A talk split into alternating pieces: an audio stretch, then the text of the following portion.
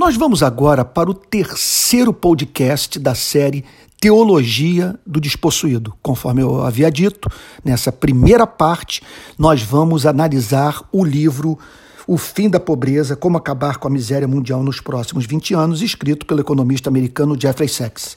Eu gostaria de destacar um parágrafo da página 29, que diz o seguinte: abre aspas.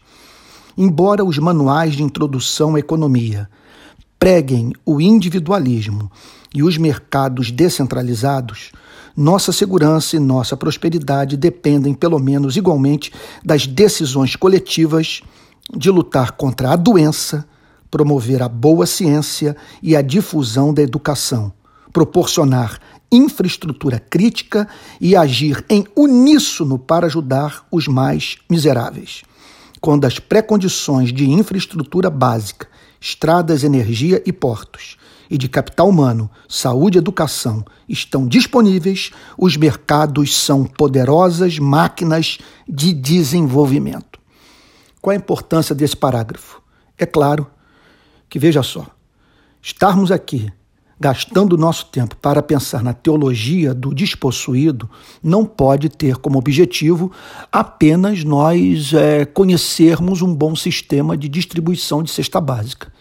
Nós queremos emancipar o pobre e queremos realizar algo é, de tal magnitude que possa dar conta da demanda existente no planeta. Nós estamos falando de cerca de um bilhão de miseráveis. O que fazer para ajudar essas pessoas? Nós vamos ter que atuar no campo político, no campo econômico. E Jeffrey Sachs nos apresenta nessa página 29 um equilíbrio que precisa ser alcançado pela esquerda e pela direita. Olha o que, é que ele diz. Embora os manuais de introdução à economia, você pega qualquer manual de introdução à economia, você perceberá um incentivo ao individualismo, ao empreendedorismo, a homens e mulheres livres para sonhar sem a intervenção de um Estado totalitário.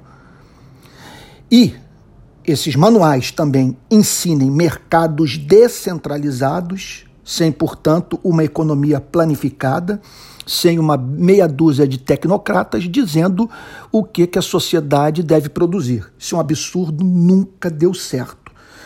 Contudo, nossa segurança e nossa prosperidade dependem, pelo menos igualmente, das decisões coletivas. Aqui que entra o poder público e a sociedade, unidos a fim de combater a doença, promover a boa ciência, a difusão da educação. Se você pegar história das, das nações livres, perceberá que houve grande investimento de verba pública no combate às doenças, na promoção da boa ciência, na, divulga, na difusão da educação, como também investimento público em infraestrutura crítica. E sociedade, portanto, e os mais diferentes setores do Estado trabalhando duro para alavancar a economia, produzir riqueza, criar condições dignas de vida. Aí, olha o que que o economista americano declara. Veja só a importância do mercado e a importância do empreendedor capitalista encontrar condições favoráveis para o investimento.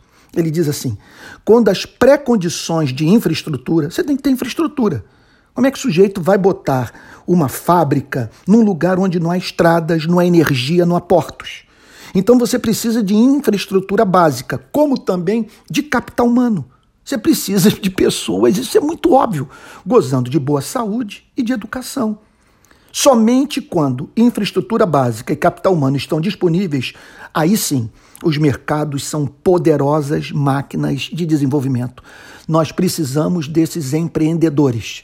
Não podemos falar em socialização da riqueza sem pensarmos em termos de produção de riqueza. Agora, as condições básicas devem ser oferecidas pelo Estado a fim de que o empreendedor se sinta encorajado a expandir o seu negócio. E para tal, nós precisamos, repito, de infraestrutura básica e de capital humano. Que tenhamos a consciência de que não basta distribuir cesta básica, mas atuar no campo político e econômico também.